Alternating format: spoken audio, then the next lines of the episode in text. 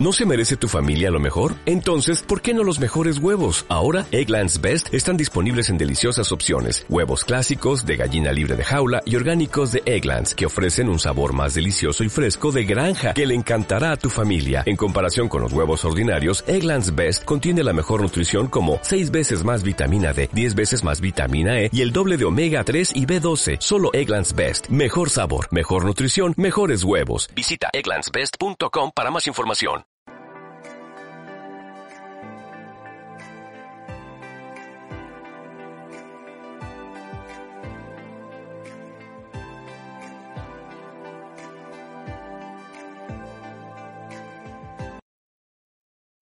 Las opiniones vertidas en el siguiente programa son responsabilidad exclusiva y total de quien las manifiesta. Gracias por escuchar sabersinfin.com Radio.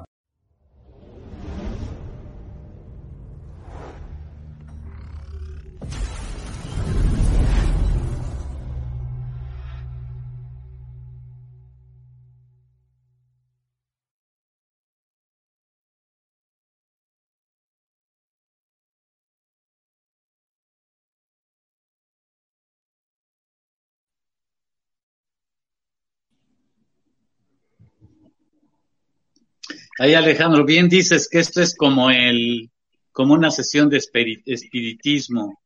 Sí. Que ya estás que no te oyes. Sí, sí, sí, realmente todavía es una tecnología bastante primitiva, diríamos, ¿no? Sí, pero fíjate que hablando del cambio de horario y lo que en un momento dado se ha divulgado en la televisión, sobre todo en la televisión, es impresionante lo cretinos, lo deficientes, los retrasados, lo ignorantes que son los comunicadores que dan las noticias. Qué brutos, man. Hablando en términos de la declaración del secretario de Salud, Alcocer, cuando plantean que, este, pues, no sé, que Jorge Alcocer Varela plantea que se va a regresar al reloj de Dios utilizando el término que se usa en las comunidades rurales, lo que me hace ver que él, como secretario de salud, sí ha tenido contacto con gente de población rural. O sea, allá en, la, en poblaciones rurales utilizan con toda familiaridad ese término, ¿no? El horario de Dios en un buen número de comunidades que se opusieron al cambio de horario que es esencialmente de índole política, ¿no? Hay más de 25 mil comunidades rurales que no han aplicado el horario de verano y que se apegan precisamente al horario de Dios, más allá de ese Dios impuesto por la religión, y yo creo que más orientado al Dios Sol, que fue el que en un momento dado podían percibir nuestros ancestros, ¿no? No sé qué opinión tengas tú al respecto. Pues, pues muy da, eh, eh, como bien dices, a mí me sorprende mucho la información que se utiliza en los mediocres medios mexicanos, ¿no? Eh, en los europeos también, ¿eh? No, no creas que es privativo de, de México, no, no, no, no. Perdón. Eh, una, una pregunta muy elemental. ¿Por qué usamos reloj? Mira, yo siempre tengo el, el, el reloj en mano por varias este, razones. Ya es una costumbre desde que manejaba cuestiones de satélite o la hora de un sismo, por ejemplo, para mí era muy importante tener esa referencia temporal. Eh, pero, ¿por qué usamos reloj? ¿Cuál es la, la idea de usar el reloj? Lo empezaron a utilizar en Francia y en Inglaterra, fundamentalmente. cuál era la idea de, utilizar relojes. Posteriormente llegó Alemania y luego los suizos empezaron a hacer maquinarias asombrosamente precisas, ¿no? Pero eh, para empezar, fíjate que eh, tenemos en realidad un cambio de horario desde 1883 porque el día, el día eh, solar verdadero dura 23 horas 56 minutos 4 segundos. Sin embargo, para fines prácticos definimos un concepto que se llama día solar medio, que son 24 horas. O sea, nos estamos comiendo como cuatro minutos este, diariamente de eh, eh, del tiempo real. ¿Qué, ¿Qué es el tiempo real? El paso consecutivo del centro del Sol por el meridiano de un lugar, es decir, cuando cruza el cenit, no, no el cenit, sino más bien el meridiano de, del lugar, es cuando eh, definimos que es mediodía. Pero mediodía también pueden ser las cero horas digamos, ¿no? Entonces, el, uso del tiempo podemos hacer lo que se nos dé la gana socialmente. Definimos 24 horas, eh, 86.400 segundos, 3.600 y tantos minutos, pero esa es una medida totalmente arbitraria que usamos socialmente para definir nuestras actividades. Digamos que eh, desde la Edad Media se utilizaban las campanas en Europa y luego llegaron también a México para regular el día.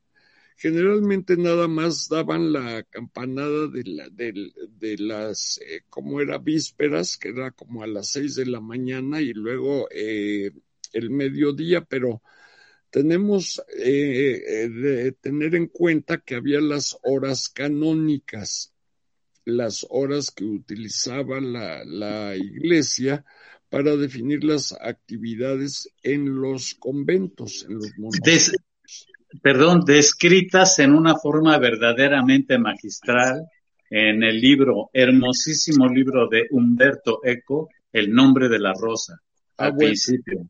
Ahí tienes, ah, nona, prima, etcétera, ¿no? Eh, ¿Por qué razón? Es que esto tiene una, una razón fundamental que, no debemos perder de vista. Eh, la iglesia debía de, mantener una conexión con el orden universal, con, como bien dices, la hora de Dios. Entonces, el cumplimiento estricto de las obligaciones canónicas era fundamental y esto pasó socialmente también a regular las actividades. A qué hora te levantabas, a qué hora debías comer y a qué hora debías dormir. Entonces, eh, eh, ese uso del, tiempo es social, igual que el reloj. Eh, precisamente como herencia de la Iglesia Católica, eh, la gente empezó a utilizar reloj para llegar puntual, puntual, es decir, llegar a una hora convenida con otra persona y no hacerle, digamos, perder su tiempo, porque antes eh, esto era muy, eh, imagínate sin relojes, ¿cómo quedo contigo vernos a las 10 de la mañana para desayunar, por ejemplo? Pues no, no teníamos una manera eh, correcta de medir el tiempo. Yo podía llegar a las 11, a las 12 o a las 9 de la mañana. Era un problema muy importante. En Mesoamérica la arqueoastronomía mesoamericana es asombrosa. Al principio no se entendía por qué. El problema era que eh, se pensaba trasladar el concepto asiático y europeo de observar las estrellas como eh, factor determinante de eh, cómo, cómo medir el tiempo, cómo medir la anualidad, que era muy importante. y es que la eh, arqueoastronomía mesoamericana se basaba en el movimiento del sol. Ese era, digamos, el gran reloj, pero no tenían una hora precisa en ningún lado del mundo para medir 9.30 de la mañana, por ejemplo, hasta que apareció el reloj y empezamos a eh, utilizarlo como un regulador de la vida social. Pero te repito, son puras definiciones convencionales. 24 horas desde los babilonios y egipcios eh, viene esta, esta idea. Ya con, lo, con los relojes empieza ya un concepto más preciso de segundo, de minuto, de hora, de, mediodía, eh, de mes, de año, etcétera, etcétera, que es una herencia esencialmente de los griegos y de los romanos. Pero podríamos tener semanas de 10 días, por ejemplo. ¿Quién nos dice que no? Pero se, reguló así eh, esencialmente como una necesidad eh, religiosa. Y posteriormente, te digo, ya pasó a, ser de uso social. En México, mira, eh, en 1883 ocurre una reunión realmente trascendente. Se reúnen en Roma una serie de, especialistas en geodesia, en, meteorología de la época, y determinan tomar al meridiano de Greenwich como el meridiano cero al principio no fue muy bien aceptado. Los rusos lo, lo, aceptaron hasta 1918, eh, con el triunfo de la, de la Revolución Rusa.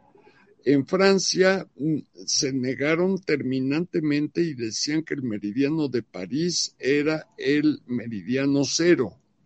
Pero finalmente, eh, por el interés comercial de los ingleses, se definió el meridiano de Greenwich como el meridiano a partir del cual se mide eh, eh, las horas.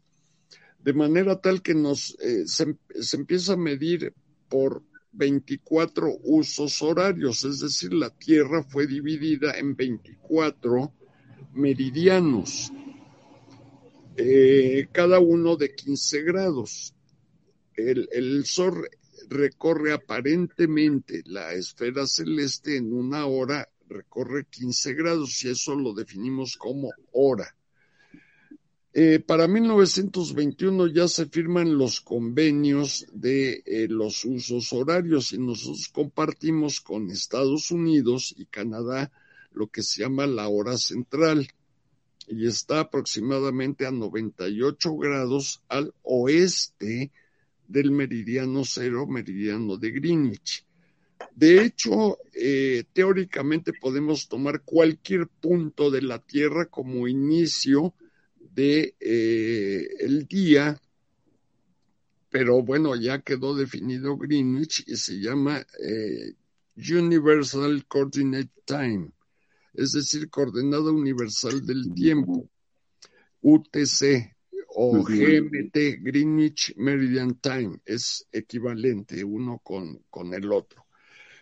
Bueno, eh, México eh, tenía serios problemas de, de, hora. Imagínate 1921 en este Congreso Internacional donde ya se regularon los usos horarios. Eh, México estaba sumido en en, las luchas revolucionarias era un problema gravísimo, pero ya desde la época del buen Porfirio Díaz ya se había eh, construido el Observatorio Astronómico Nacional en el castillo de Chapultepec. Fíjate, en 1800, y eran tan brillantes los astrónomos mexicanos que en 1874 hay una expedición a Japón para observar el tránsito de Mercurio por el Sol. Era una, es una medida de hecho fundamental para medir la distancia media de la Tierra al Sol, que son algo así como 150 millones de kilómetros. Eh, las observaciones de los mexicanos fueron tan brillantes que cuando los visitaban expertos de otros países decían lástima de astrónomos sin instrumentos, porque iban muy pobres, para no variar, diríamos. ¿no? Y los mexicanos les decían pobres instrumentos sin astrónomos, ¿no? O sea, refiriéndose a los otros. Bueno, fue brillantísimo, se publicó en la Academia de, Ciencias de, de, París y fue una de las observaciones más relevantes que, que se tuvieron del, del tránsito de, Mercurio, perdón, dije Venus, pero es Mercurio, por el disco solar y eh, ayudaron mucho, contribuyeron mucho a que esta distancia de la Tierra al Sol fuera conocida con mucha precisión. E, esto se hace mediante un sistema que se llama paralaje, que es eh, trigonometría fina, diríamos, ¿no?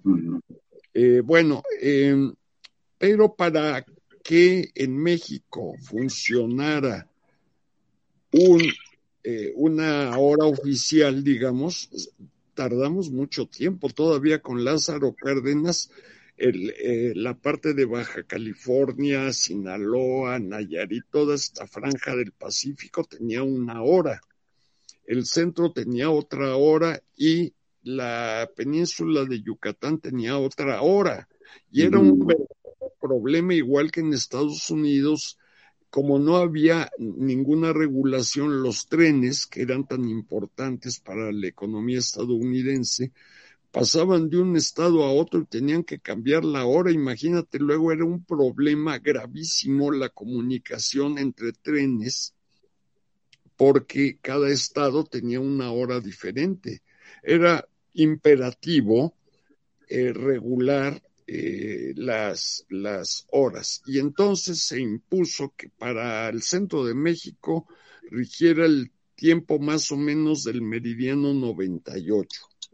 De tal manera que nosotros, si te paras en la torre sur de Catedral, tienes respecto a Greenwich un retraso de 6 horas 32 minutos 47 segundos 20 décimas que es la, la hora oficial. Y, por ejemplo, entre México y Puebla hay una diferencia como de tres minutos más o menos. Si vas al mercado de la Victoria, en donde estaban las las hay, flores. hay una medida. Y todo el mundo dice, ¿cómo crees? Están equivocados. No, no, no, no, no están equivocados. Lo que están midiendo es la referencia. La diferencia, perdón, entre la torre sur de Catedral y la torre eh, norte de eh, la Catedral de México, que son las referencias, digamos, oficiales o las georreferencias, ¿no? Entonces, eh, bueno, pero esto nos sirve para medir el tiempo de una cosa que llamamos reloj, que tú también tienes uno por ahí. Sí, de los baratitos, de los de falluqueros de 100 pesos. Salen, salen en los Maizoro, creo igual, que el mío en los cornflakes. Bueno, este, el caso es que eh, México ha cambiado varias veces de horario. Esto no es absolutamente ninguna novedad, nada extraño. Eh, Lázaro Cárdenas, Ávila Camacho también eh, tuvo un decreto hasta que llegó Ernesto Cedillo Ponce de León y definió ya un cambio un poquito más radical en el sentido de adelantar una hora el primer domingo de abril y regresar al, antiguo horario el último domingo de octubre, que ya por cierto en una semana viene. Esto causó eh, desconcierto y causa desconcierto. aunque a mí no me gusta, yo digo, ah, no es para tanto, o sea, con el tiempo podemos hacer lo que se nos dé la gana, pero el, este cambio de horario de verano se hizo con dos objetivos claros. Uno, estar en sintonía con una enorme cantidad de satélites de comunicaciones que sí eh, cambian el horario. Eh, este, los, satélites sí cambian el horario y eh, además, en teoría, debíamos ahorrar energía eh, levantándonos más temprano y durmiendo un poquito más tarde y aprovechar la luz diurna un poco más para, con el propósito de ahorrar energía. Se dice que se ahorró energía. Eh, yo no estoy muy seguro de que se haya ahorrado energía porque en mi cuenta de energía eléctrica no noté la reducción de absolutamente 5 centavos. Y ocurre que estamos nosotros a 19 grados latitud norte. Esto en realidad hace que eh, los efectos estacionales de que el sol se meta un poquito antes eh, o salga un poquito antes y, todo realmente no sea relevante. Imagínate en Chiapas ya eh, mucho más al sur, eh, en realidad no tiene mucha importancia este, eh, el uso de la luz diurna porque los días son bastante promedio. Ahora ya el sol, por ejemplo, se mete a las seis y media de la tarde, ya no tenemos luz y en verano se mete alrededor del cuarto para las ocho, una, eh, una cosa así. O sea, no es significativo. En Europa y en, en Canadá y en el norte, norte Estados Unidos, en toda esta franja asiática también, ahí sí es significativo. En Argentina, por ejemplo, también es significativo en el hemisferio sur. Pero a nuestra latitud, pues no, si te levantas una hora antes, tienes que encender los focos porque si no, no ves. Entonces el ahorro es eh, realmente muy discutible y muy relativo. Tal vez en los estados del norte, Sonora, eh, Coahuila, el, efecto estacional sí sea mucho más marcado, pero en el centro del país realmente no tenemos eh, cambios eh, importantes. Ahora, se, habla de, daño a la salud. A lo mejor me retiras el habla, Gabriel, y pero yo francamente no creo que esto este, realmente cause eh, serios problemas. Cuando ves a Europa resulta que llegas con, con 10 horas, de, no, no, con 6 horas de adelanto, por ejemplo. Y entonces este, te da hambre a las 12 de la noche y un sueño espantoso como, como a las 6 de la tarde, ¿no? Pues es lógico, te desfasaste, lo que se llama el jet lag y sí puede ser significativo un, daño eh, incluso emocional, ¿no? Mira, en, eh, alguna vez que estuve en Suecia, a las 3 de la tarde medio salía el sol un poquito, por ahí, en pleno invierno, ¿eh? Por cierto, hay medio solsticio de invierno. Sale el sol como a las, ¿qué te diré? Cuarto para las tres de la tarde, pero apenas se alumbra un poquito y a las cuatro quince de la tarde, ¡pum! Se apagó el focote, ¿no? Ahí sí, importante.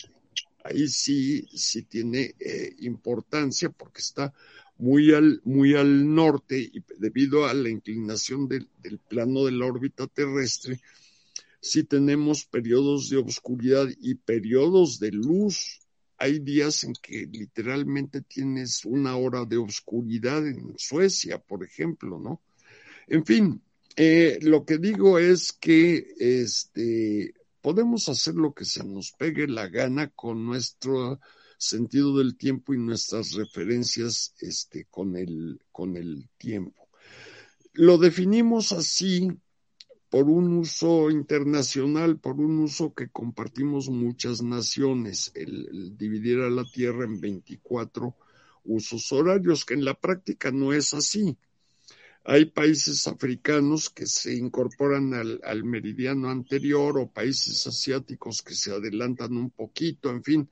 Es, es, un, es un problema este, interesante, pero eso tiene que ver con la organización de cada país y su, esencialmente hay un, vínculo muy estrecho con la actividad económica que se desarrolle. Cuando un barco viene hacia acá, de Europa hacia acá, es decir, navegando de este a oeste, tienen que ir atrasando el reloj cada eh, 15 grados, ¿no? Entonces ahí sí, para que veas, la cosa se pone seria. Pero socialmente nosotros, eh, francamente, eh, te digo, a mí no me gusta este, este horario, es, pero entiendo que podemos hacer lo que se nos dé la gana con nuestro sentido del tiempo. Lo que a mí no me gusta es que me ordenen y me obliguen a hacer algo que no me gusta, ¿no?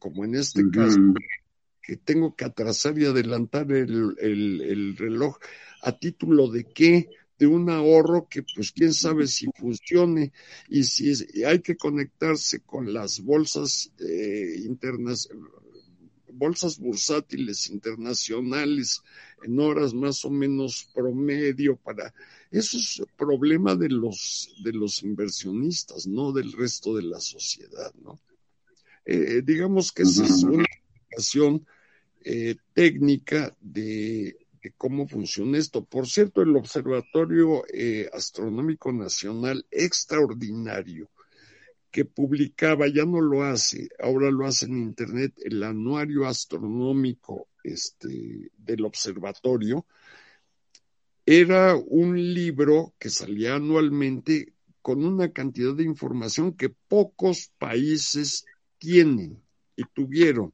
y lo empezaron a publicar desde 1878, cuando se publicó, eh, no, no, perdón, desde 18, sí, 1878. En 1877 el Servicio Meteorológico Nacional empieza sus funciones.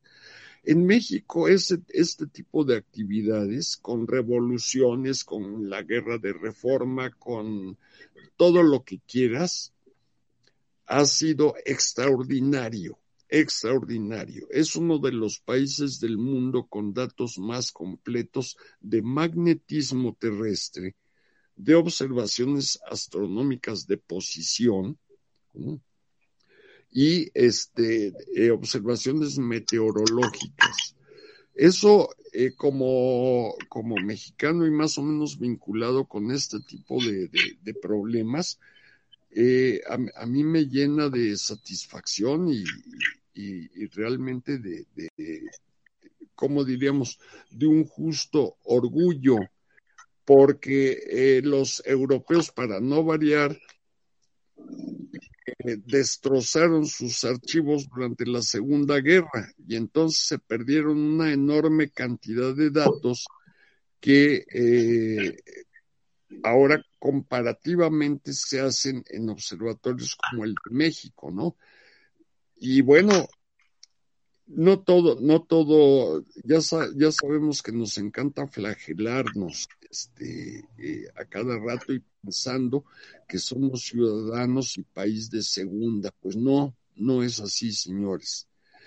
Ya, y, eso que no estoy hablando de, del desarrollo de la medicina en México, de, la cibernética La cardiología. En México, la cardiología, las pastillas anticonceptivas, este, observaciones que, como te digo, tienen una calidad y, un archivo verdaderamente gigantesco, ¿no? De, datos. Y en México siempre se observó un respeto a las consideraciones generales de, del tiempo y un apego estricto a los tratados que se firmaron para, para que nos corresponda el meridiano 98 más o menos de eh, respecto a, Greenwich. Te has de acordar incluso que había una estación que decía eh, hora del observatorio misma. Misma, dejaste, dejaste la hora de México. Eh, Colchones América. 50 minutos. Lerdo chiquito. Ahí compren los muebles de su bebé eh, de la Maipú. Y ahí se estaban como 50 segundos pasando uh y luego regresaba. Ahora del observatorio misma dejaste. En Estados Unidos había estaciones, pero en México también la, las teníamos. Ahora pues estamos ya regulados por, por sistemas que llamaríamos un poquito más precisos.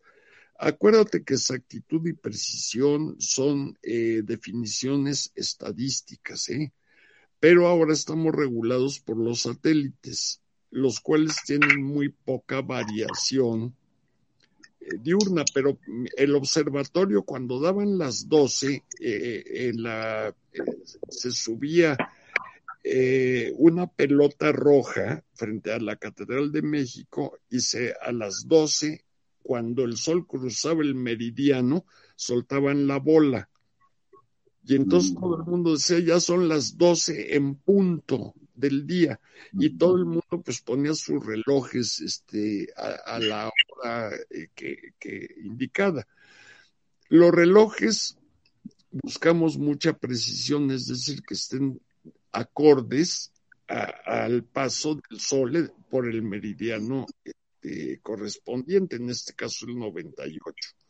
Y entonces, este, sí nos, sí nos interesa un poquito la exactitud, aunque la puntualidad es otro problema, es otro problema social. El uso del tiempo en México, como ya sabemos, es casi mágico. Al rato te hablo. A, ver cuándo nos Este, ahorita lo hago. Y, y, esas son indeterminaciones que pueden equivaler a 10 años o dos minutos. Eh, eso es algo, eh, el uso social del tiempo. En Europa tú sabes bien que cuando te dicen a las ocho, es a las ocho. ¿eh? Entonces, este, no como nuestro programa que empieza, si bien nos va a 12.15, ¿no? Entonces, este, esos son aspectos que, que debemos eh, tener cuidado. A mí me, me gusta que regresemos al, al, al, horario antiguo que está mucho más acorde a la hora de, que el sol se mete y el sol sale. O como decía mi abuela, porque no teníamos este reloj, en, ah, sí teníamos uno de péndulo, que sea un ruideral espantoso. Pero mi abuela sale el sol, te despiertas, se mete el sol, te duermes, punto. Y eso es, como bien dice Alcocer, pues es el reloj de Dios, ¿no? Pues sí. que es como lo utilizan en las poblaciones rurales efectivamente, ¿no? O sea, este, en realidad es un término que no tiene realmente algo que ver con cuestiones de índole religiosa, como lo han querido hacer ver este, en los medios masivos de comunicación que de veras es vergonzoso. Es este, de veras de, de vergüenza que tengamos ese tipo de divulgadores de noticias que es este terrible y que a fuerza y que a fuerza deben de buscar la forma de tergiversar una información, ¿no? este, a final de cuentas, fíjate que yo eh, aprendí en poblaciones rurales cosas maravillosas, man. Por ejemplo, una anécdota que fue increíble. Este, tener yo, este, yo me fui a una comunidad rural muy alejada. De hecho, era la comunidad rural más alejada del estado. Y entonces, este, se me llenó la clínica de hormigas. Y entonces por el radio pedí un insecticida. Y entonces, este, a los dos días llegaban las cosas al lomo de mula. Y este, y cuando el arriero estaba bajando las cosas, vio el insecticida y que me dice, oiga, ¿cómo es usted bruto? Yo dije, ¿qué, te pasa? bruto soy el médico, a mí me respetas. Pues es que no sabe lo que es esto. Es terrible utilizar este tipo de sustancias. dije, sí, pero pues yo tengo un problema extremadamente grave de hormigas en la clínica y pues tengo que matarlas, ¿no? Dije, pero pues esas se van re fácil. ¿Cómo? Nada más poniendo, ah, me dijo, es que las hormigas son muy territoriales y poniendo arena de otro hormiguero, estas hormigas se van.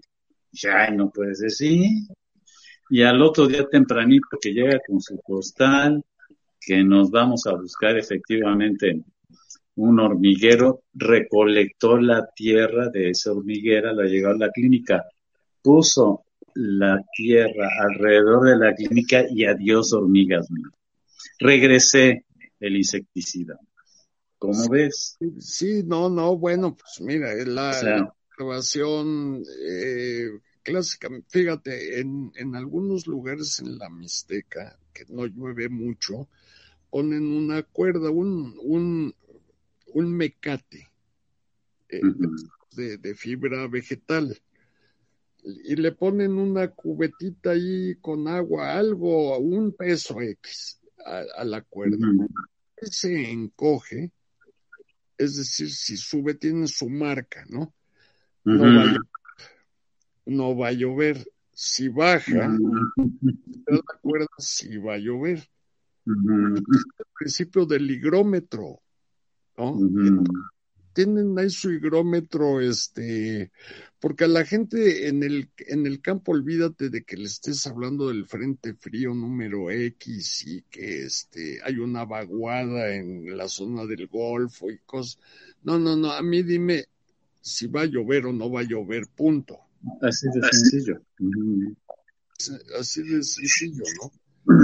Sí, yo creo que en un momento dado uno debe de considerar que, este, vaya, eh, esto va más allá de las creencias, sino de la experiencia que va generando un conocimiento muy válido y que eh, manejado de acuerdo al lenguaje, pues no tiene ningún sentido de crítica destructiva, ¿no? No, no, no, no, este, no. Mira, te has de acordar, Gabriel, de este, mi abuela decía mucho esto. Para llover en Puebla, esto se debe saber. Antes de San Juan, la Malinche y el volcán. Después de San Juan, la Malinche y Totimihuacán, porque le ponían ah, para doncella, líbranos de la centella. Este, San, eh, ¿qué? San Isidro Labrador, quita la sol. Pone la quita el sol. Y, y si te das cuenta, por ejemplo, para llover en Puebla esto se debe saber, es perfectamente cierto. O la Malinche tapada, Puebla inundada. Luego, luego, con buen amigo Raúl Mayorga, que probablemente tú conozcas, este, eh, nos dedicamos a, a ver cómo, cómo se inundaba Puebla, por qué se inundaba tanto, ¿no? Y entonces llegamos a determinar, te estoy hablando de hace 20 años, las cosas han, eh, no sé si empeorado o mejorado pero si llovían en una hora más de 30 milímetros, o sea, 30 litros por metro cuadrado en una hora, se inundaban ciertas regiones de Puebla. Las autoridades como los periodistas jamás les cayó el 20 de que era un dato fundamental para eh, tener mecanismos de aviso temprano. Y entonces nunca, nunca se puso en, en, en acción un, eh, una serie de actividades que previnieran precisamente este, inundaciones o al menos que la gente se pusiera a resguardo y que cubriera su propiedad o la protegiera de algún modo, ¿no? Este, eh, entonces hay una falta de comunicación entre, digamos, la ciencia y los medios de, difusión. Pero no es culpa de la ciencia, porque la, gente hace su trabajo. Yo que manejaba satélites diariamente daba un, un modelo climático regional que abarcaba parte de Veracruz, Puebla, norte de Oaxaca, etcétera, vamos a decir que bastante, bastante asertivo. Yo tenía, yo me llegué a autocriticar y dije, a ver, me voy a medir cómo ando. Y andaba como por el 78, 80% ¿eh? de, de asertividad. No, no era malo, tampoco era claro, pero, pero era bastante bueno, tomando en cuenta que nada más tenía una imagen de satélite diaria, no, no de internet, aclaro, ¿eh? eh se bajaba la señal directamente del sistema NOAA o del sistema Fengyun chino con más estaciones meteorológicas reunidas en, un, en una computadora central, podíamos haber hecho un modelo climático que nos hubiera llevado tal vez al 88, 90%. 100% nadie lo tiene, ¿eh? ni, ni la vaya. ¿eh? Entonces, lo que hablábamos hace ocho días, entonces, respecto al, tiempo, fíjate cómo eh, las regulaciones del, tiempo en estos casos son para uso de satélites o sistemas de alta precisión, sí son fundamentales. El regulador oficial para México está en Querétaro y es un reloj atómico. Ahí está el que regula la, hora central de México, la hora del, Pacífico eh, y la, la, hora del Golfo de México, península de Yucatán y parte de Chiapas. En realidad, estrictamente hablando, por el tamaño del país, nos corresponderían cuatro usos horarios. Pero es un poco impráctico porque imagínate que vas a, creo que así es, por cierto, ¿eh? vas a Cancún y tienes que adelantar tu reloj una hora, creo, creo. O sea, como te, digo, hacemos uso del tiempo como se nos dé la gana. La cosa es que estemos todos más o menos de acuerdo, porque si no, no funciona. Y creo que a la gente en general, entre otros a mí, pues no me gustaba este, estar cambiando los relojes dos veces al, año, pues yo no le veía mucho sentido, ¿no? Eh, alteraba mucho, digamos, el, el, no el ritmo circadiano, el ritmo cotidiano de las cosas. El ciclo circadiano es otra cosa, porque como tenemos focos en la casa, pues ya la, la, la oscuridad nocturna ya no nos afecta mayor cosa. Encendemos la, lámpara y podemos estar todo el ciclo nocturno despiertos, si queremos, ¿no?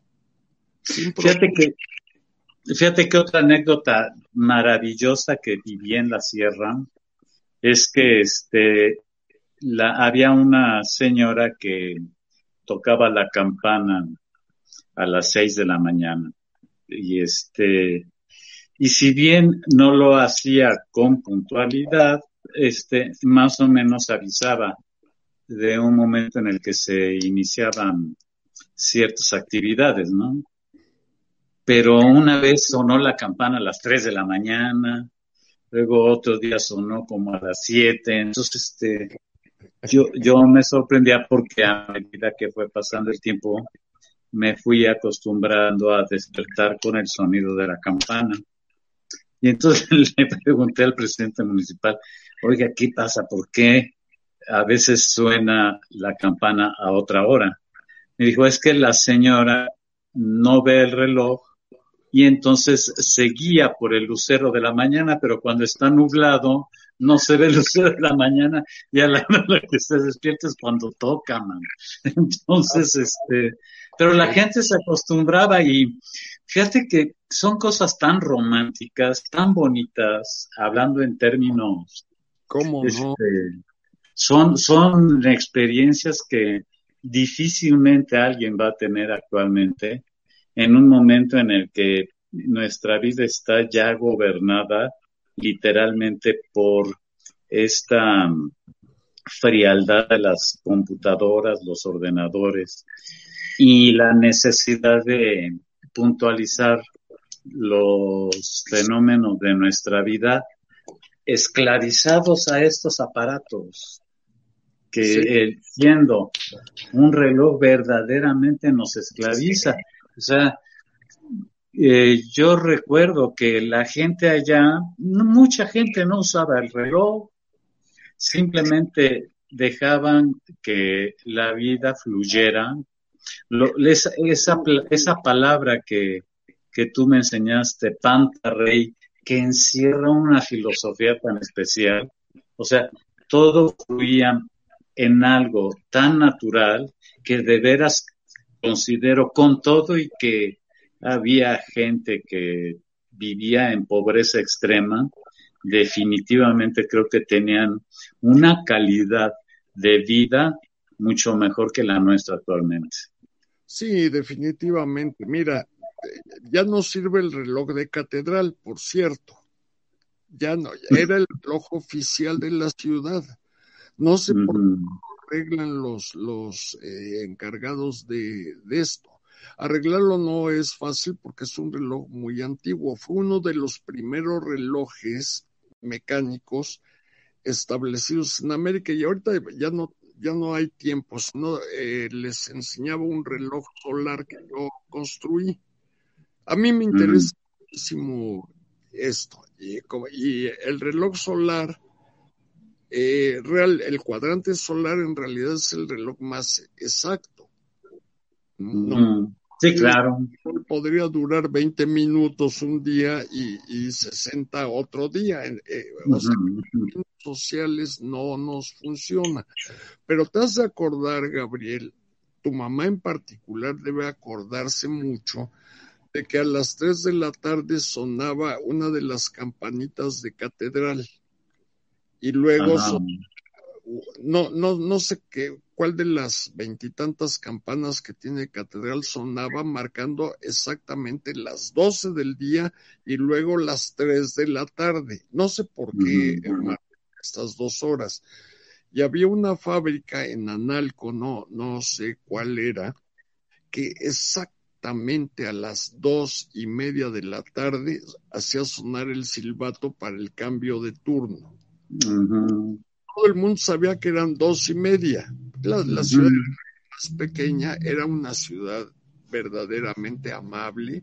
Un día hablaremos de esto, educada, este, eh, y así regulaba la, la, vida social. La gente, no, no todo el mundo tenía un reloj como el, el que me salió a mí en el en los Kellogg's y luego me regalaron otro en las memelas por comprar más de cinco. y cosas, no todo el mundo tenía reloj. Eh, era un artículo muy caro, muy, muy caro en aquel entonces. Ahora creo que cuestan hasta 10 pesos, ¿no? Y son bastante buenos, por cierto, los de cuarzo, que entre paréntesis, cuando empezaron a salir los primeros relojes de cuarzo, que es un invento suizo, costaban así como cuatro mil dólares, ¿eh? Los primeros. O sea que, que tenían un oscilador de, de cuarzo con un pequeño campo eléctrico y oscilaba un determinado número de veces por segundo y tenía un regulador y eso es lo que nos marcan este tipo de, relojes. Entonces, eh, los relojes atómicos actuales diríamos que son más exactos, entre comillas, que el propio giro de la Tierra. Pero tienen sus fallas también, ¿no? O sea, no hay ningún reloj que sea totalmente exacto. Tienen un atraso o adelanto de un segundo por siglo. O sea, imagínate, digo, eso ya es. Pero si estás en el campo de las partículas elementales, en el campo de los satélites, en el campo de la astronomía de gran base, si no tienes un reloj de estos, olvídalo. No, no, no funcionas. Porque tienes que entrar exactamente, de manera prácticamente simultánea, con una variación de milésimas de segundo si no, ya no. Fíjate, el femtosegundo es una medida que se utiliza en física de partículas y si no mal recuerdo es 10 a la menos 15 segundos. O sea, un punto seguido de 15 ceros y un 1 de segundo. Porque en el mundo de eh, nuclear, en el mundo de las partículas, la vida media de una partícula elemental es de eh, nanosegundos, 10 a la menos 9, creo, a la menos 10, algo así. Entonces, eh, hay usos del tiempo este, extremadamente pequeños o extremadamente largos, ¿no? Por ejemplo, te dicen, eh, la galaxia de Andrómeda está a dos millones de años luz de distancia y resulta que se nos va a venir encima, ¿no? Como dos millones de años. Eh, en cosmología sí se utilizan los términos, ¿no? Dos millones de años. O sea, es una luz que salió hace dos millones de años. Sirio, estrella que ya vamos a empezar a ver la más brillante de, del cielo, tardan unos nueve años en llegar, o sea, estamos viendo a la estrella como era hace nueve años. El Sol lo estamos mirando como, como era hace ocho minutos, que es lo, el, que emplea la luz en, llegar a la Tierra.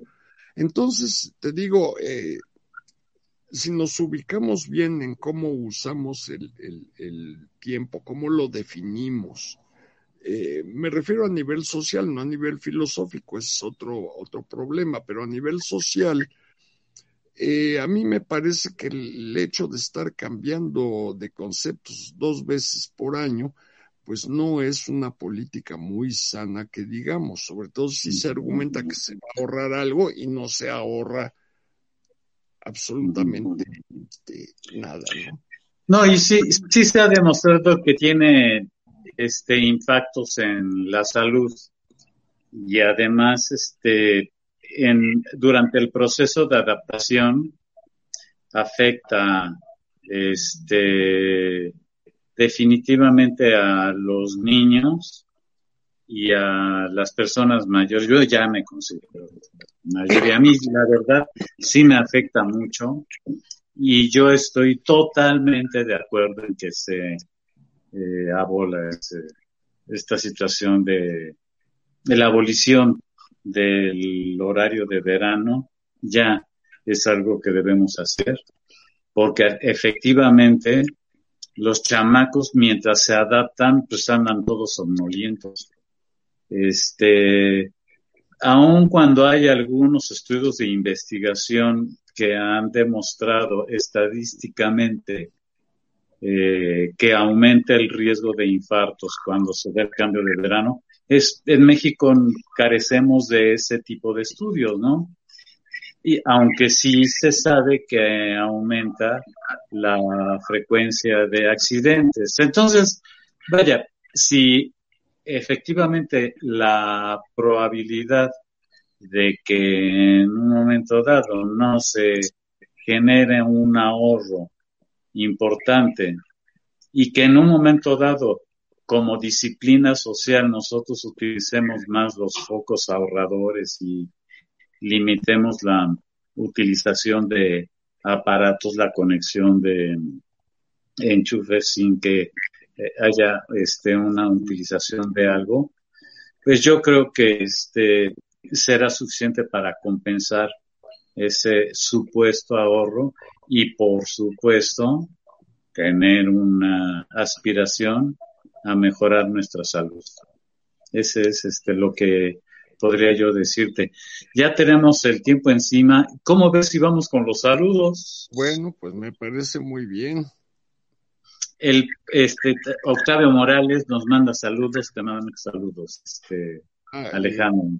Pues igualmente, saludos para él. Ah, hay que recordar que el Vaticano es uno de los propiciadores de nuestro sentido de la puntualidad. ¿eh? No, el mexicano, no, no. Eh, como definición es importante, ¿no? Este, Alfonso Mellado. Alfonso, ¿cómo estás? Un saludo cordial. Este, Alejandro Rivera, un homónimo tuyo. No, es mi primo, es que ah, nos igual. Primo, a ver si ya vas el miércoles a la reunión, aprovechando. Saludos por tu casa. Hernán Reyes Ibarra, Hernán, fíjate. Ahí tenemos que invitarlo un día. Se hacen unas charlas muy interesantes con él. Es una persona muy especial. Él conoce el lenguaje Sí, sí, mis respetos para Hernán. Mara Denisa, ah, perdón. No, no, no, no, está bien. Mara, Mara desde Portugal, hombre, Mara. un saludo muy cariñoso de Frida, de Isaac, de todos aquí desde México. Te mandamos un abrazo muy, muy cariñoso. Gracias por escucharnos. Marisol Valle. Marisol, un, un saludo, un saludo, este, la, la eh, buena de, de Marisol, que esperemos que esté muy bien. Gracias. Marta Esther Sánchez Regla. Hombre, parece un club de amigos, ¿no? Pero este, Marta, te mando un saludo muy cordial y también saludos por casa, ¿eh? Carla Hernández. Carla, Carla, un saludo también. MD Soel. ¿Cómo? Perdón. MD Soel. Bueno, pues, Soel. un saludo también cordial. César Arteaga. César, César, hombre. Ay, qué barbaridad. César es un, mira que hubiera participado en este programa con, con eh, de manera muy fructífera. Él es eh, uno de los este, investigadores del INAOE, o sea, del Mm. Instituto Nacional de Astrofísica Óptica y Electrónica, en el gran telescopio milimétrico. De Mm. hecho, a él le tocó la, la instalación de la gran antena sobre su eje eh, central. Y bueno, pues eh, hemos, tuvimos un programa de radio muy exitoso que se llamaba Café Einstein. Mm. Y ahí este, comentábamos pues, muchas cosas y él en particular es- tenía temas eh, del mayor interés, ¿no? Entonces, César, te mando un abrazo y esperemos este, que un día estés aquí con nosotros, ¿no? Claro. Raúl Gil Mejía. Raúl, Raúl, hombre, a ver qué día nos vemos. Ya tiene mucho tiempo que paso por tu casa y no he tenido oportunidad de platicar contigo. Te mando un saludo muy cariñoso, espero que ya estés bien. Ignacio Guzmán. Ignacio, muchas gracias. Sonia Andraca. Sonia, oye, puros amigos, Sonia, ¿qué ha sido de tu vida? Ya tenemos que desayunar ahí en el Vips, como alguna vez. Eh, No, todavía Juanitas. no estábamos Juanitas. acá, pero bueno. Te mando un saludo, Sonia, de veras, muy cariñoso, ¿eh? Álvaro Salas. Álvaro, gracias. Luis de la Hidalga. Luis, Luis, como te digo, Luis, en, en, en estas cosas de las redes sociales, siempre se ha esmerado en poner este eh, información realmente interesante, ¿no? Habla mucho de su Yo no lo conozco personalmente, pero un saludo respetuoso, ¿no? Jessica Rieder Hilke.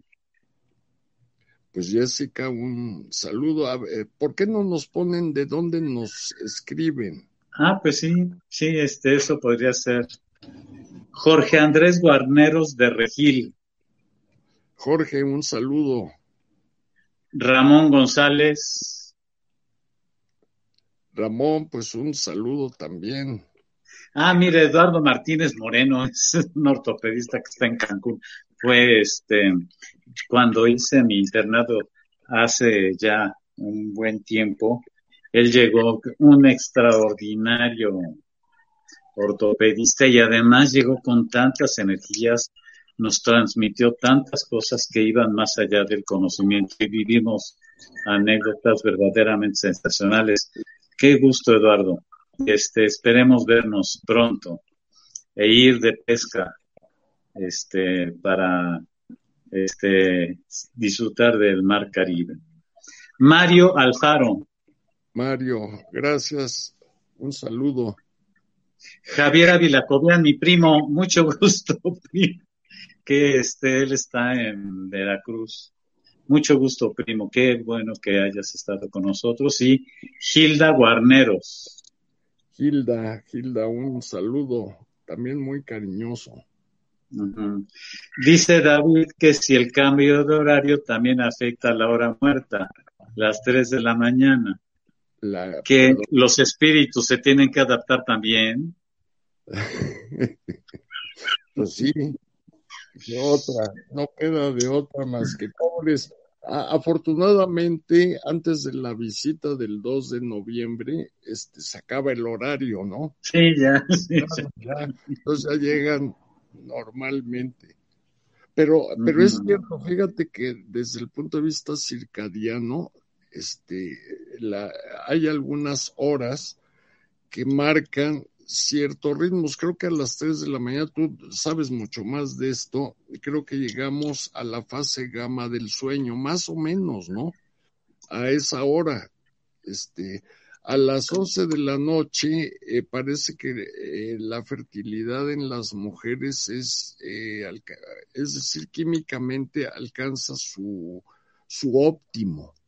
Entonces, a las de la noche, si uno intenta este, hacer un o tener un bebé, pues es la hora este, adecuada, por ejemplo, ¿no? Y si no, bueno, no hay problema, hay que hacerlo de todos modos, ¿no? Sí, este.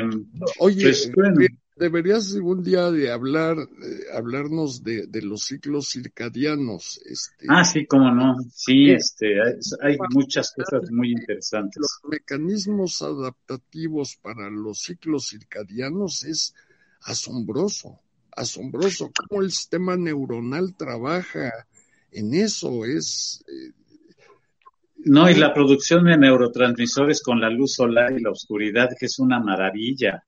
Sí, este, sí, valdría la pena. Hace algunos años di una plática al respecto. Ah, precisamente en el INAOE, este, en Tonancintla, este, tuve este, una invitación de Raúl Mujica, del doctor, que es este, un tipazo, y este, y se hizo una, un, ellos son muy inquietos, son verdaderamente personas extraordinarias y además contribuyen al desarrollo de la ciencia en nuestro país en una forma inconmensurable. Sí, y pues, además poco reconocida. ¿eh? Por supuesto. Bueno, para no variar, ese es un problema que tenemos que, eh, pero en fin, así las cosas, ¿no?